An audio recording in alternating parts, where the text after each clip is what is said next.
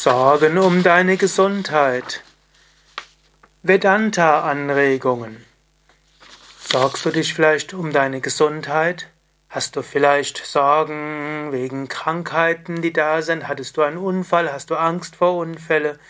Hast du vielleicht ein gewisses Alter erreicht und jetzt zeigen sich die ersten Zipperlein? Was würdest du damit tun? Vom Vedanta-Standpunkt aus.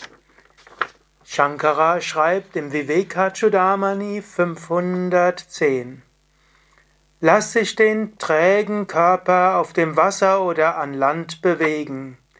Erkenne, ich bin unberührt von seinen Eigenschaften, wie der Raum unberührt ist von den Eigenschaften des Kruges. Was dir also Shankara hier sagen will, ist, der Körper ist wie ein Krug. Er hat, hm, über den Körper kannst du vieles tun in dieser Welt.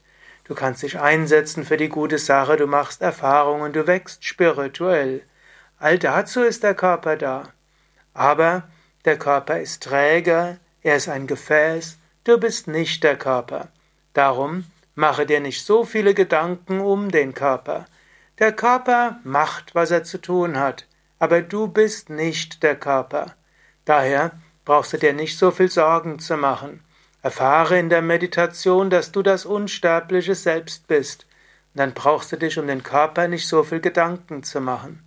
Natürlich zum ganzheitlichen Yoga gehört auch, dass du dich um die Gesundheit kümmerst, dass du dich um deine ja, etwaige Krankheiten heilst. Es gibt ja Hatha Yoga, es gibt gesunde Ernährung, es gibt die Yogatherapie, es gibt Ayurveda, es gibt Naturheilkunde, so vieles. Aber Sorgen brauchst du dir keine zu machen.